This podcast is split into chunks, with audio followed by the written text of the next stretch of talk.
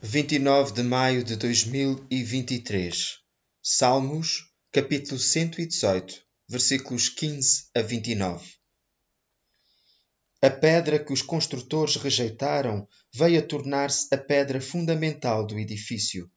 Isto foi outra obra que o Senhor fez e é espantosa aos nossos olhos.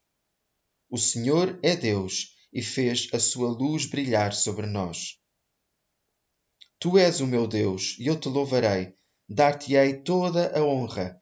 Deem graças ao Senhor, porque Ele é bom, porque o seu amor é eterno.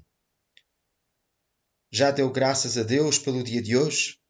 Apesar de não ser domingo, hoje é o dia que o Senhor fez. Ele fê-lo para cada um de nós e deu-nos vida para o vivermos. É por isso que devemos regozijar-nos e alegrar-nos. Dê graças a Deus também, porque Ele é bom versículo 29, e cheio de misericórdia. Deus também é a nossa luz, versículo 27. Demos graças ao Senhor, porque este Deus, com todos estes atributos, é o nosso Deus para sempre.